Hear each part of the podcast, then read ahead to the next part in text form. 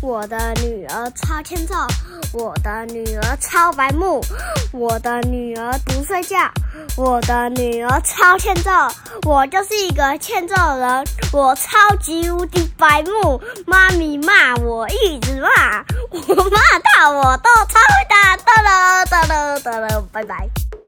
欢迎收听阿雄电台，我是阿雄，我是妈咪。在故事开始之前，我要跟大家更新一下，我的 IG 要搜寻阿熊电台才找得到哦。如果想跟我们互动聊天的，可以来 IG 上找我们哦。阿熊很期待收到大家的留言哦。嗯，没错。还有呢，各大平台都可以收听到阿熊电台。如果喜欢我们的节目，记得帮我们分享出去，让更多人知道阿熊电台。谢谢你们的收听，那我们故事就开始喽，Go Go！阿熊，我问你哦，你知道什么是沙漠吗？当然知道，谁不知道啊？好，那你说说看啊，什么是沙漠？就是太阳很热，然后几乎没有水，还有有仙人掌，嗯，跟很多沙子，嗯，这样子。那你知道撒哈拉沙漠吗？知道啊，知道。为什么知道？因为我常常听别人讲，然后或是新闻上也有。哦，原来是这样。妈咪，你为什么要问沙漠间要讲缺水哦？不是啦，不是要讲缺水啦。我们今天要来聊聊撒哈拉沙漠竟然下雪了。下雪？沙漠怎么会下雪？嗯，那我问你哦，怎么样的情况才会下雪？你知道吗？很冷，很冷，很冷的时候就会下雪的。对，像是日本就很冷。日本冬天就很冷，嗯，算算是对了一半。除了气温要达到零度以外啊，还要有足够的水汽才有可能会下雪嘛。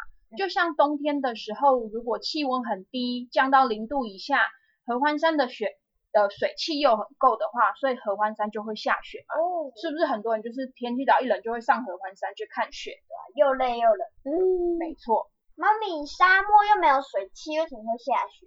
哦，那就来听听妈咪怎么跟你说喽。好，你知道撒哈拉沙漠是世界第一大沙漠吧？知道。它在夏天的时候啊，高温会达到摄氏五十度以上哦。太高了吧？嗯，就算在冬天，平均的气温也有大概摄氏二十度，就大概像我们春天一样。哦，那妈咪是因为气候异常的关系，所以才会下雪吗？哎呦，不简单哦！讨论几次以后，真的对这个越来越有概念了呢。没错，就是因为出现了不寻常的高气压，把冷气团推向了非洲的北部，也因为湿度提高啦，这才让本来应该黄沙滚滚的沙漠，变成了白茫茫的银色世界了。对呀，我也很常在电视的新闻上看到一些森林大火啊、大洪水。的灾祸都是因为这些极端气候害的吗？你说的没错啊，这几年世界各地不断传出诡异的天气现象，而且还一波接一波，越来越频繁，越来越夸张。像是今年二月啊，一波波威力强大的暴风雪席卷了美国很多个城市，就连气候温暖的南方都罕见的下雪了。还有啊，去年在印度的西伯利亚。又创下了历史记录的极端高温，长达三十天的超高温热浪，连水库都被晒到一滴水都不剩哎，真的假的？没错。然后呢，在今年的一月，又出现了低于零下五十度的极端低温。你看，这样又高温又低温，根本就是冰火五重天呐！地球要那个了，生病了，真的。然后呢，在非洲的马达加斯加，则是因为常年的干旱，种不出农作物，许多人就陷入了粮食危机嘛，因为没有水就没有办法种农作物嘛，对不对？你知道他们当地人怎么样吗？他们开始用粘土去混合一些酸豆来吃，才不至于饿肚子。你看他们饿到要吃粘土，诶是不是真的很可怜？还现在还有一些小朋友啊，或是大人会在那里挑食啊，浪费食物啊，是不是都应该去饿肚子才对？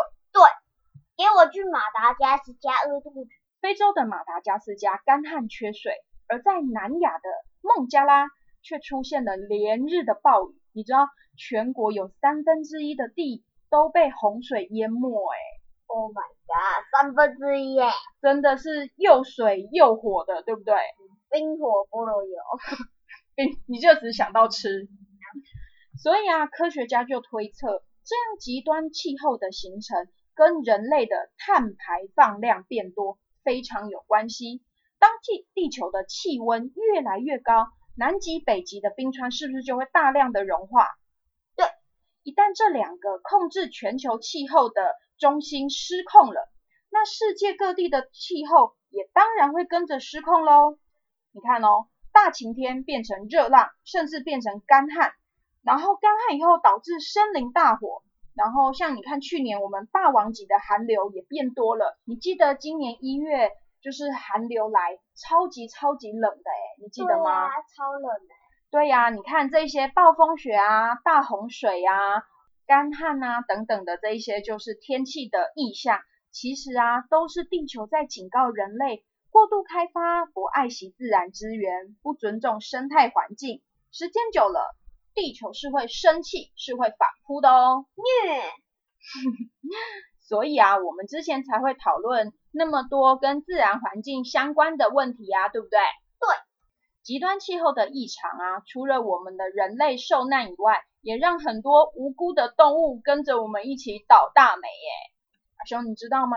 英国啊，去年的热浪啊，导致三分之二的蝴蝶种类大量的减少，还有南北极。大量的冰川融化啊，让北极熊没有浮冰啊，因为他们需要有浮冰才能就是帮助他们去狩猎嘛，他们要跳一个一个的浮冰，可是都没有浮冰，都变成水了，所以导致北极熊没有办法去狩猎啊，所以啊，就是上次我们看那个 Discovery 不就就介绍那个北极熊嘛，他们都瘦这样皮包骨，都没有像以前这样毛茸茸的，是不是看起来就超可怜的？对啊，以前你大只，现在都而且还不止这样哎。这些问题也导致生活在低洼地区的哺乳类动物遭受到了一个毁灭性的冲击，像是澳洲特有的哺乳类动物珊瑚螺尾鼠，它原本生活在大堡礁上面，可是却因为海平面的上升，把它们的家园都淹没了。在二零一四年的时候，澳洲政府就宣布珊瑚螺尾鼠已经灭绝了。它们成为第一个因为气候变迁而灭绝的哺乳类动物。Oh my god！不止这样，除了昆虫、哺乳类之外，鸟类也有可能会饿死。哎，你知道吗？对呀，它们可能会那个没有食物吃，然后全部生病死掉或饿死。哎，没错啊。除了陆地，海洋生态也会受到气候变迁的影响嘛。你看哦。鱼群如果因为气温异常改变了回游的路线，那这样鸟类不就会失去食物吗？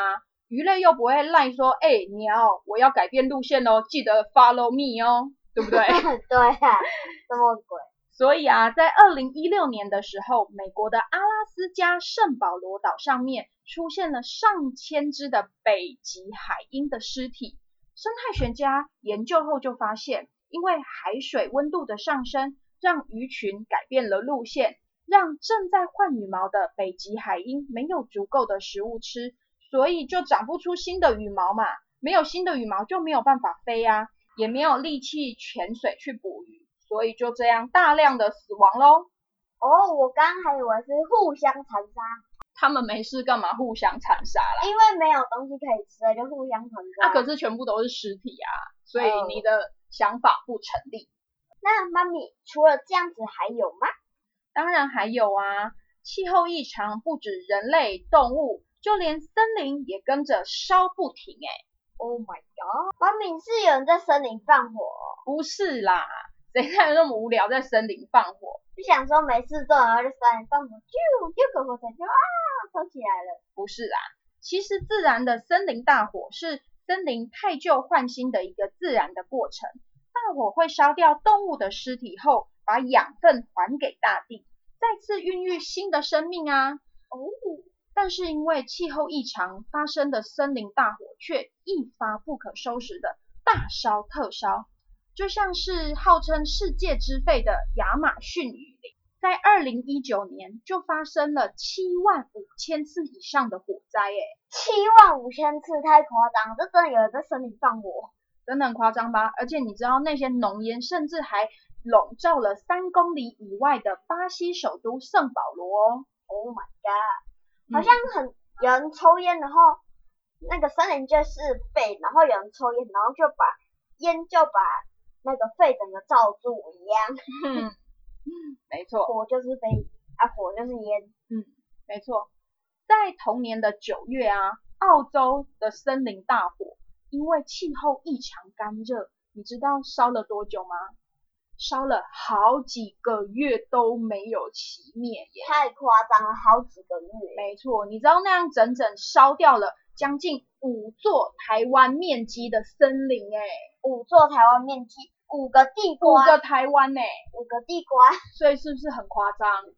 五个韩金。所以啊，你看我们从之前到现在聊了好几集关于自然环境的主题，对不对？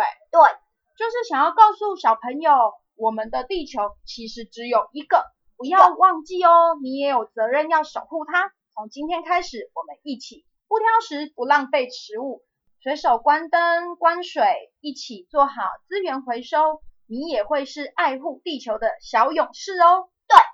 如果你也对自然环境的其他主题有兴趣的话，可以听听我们之前的集数哦。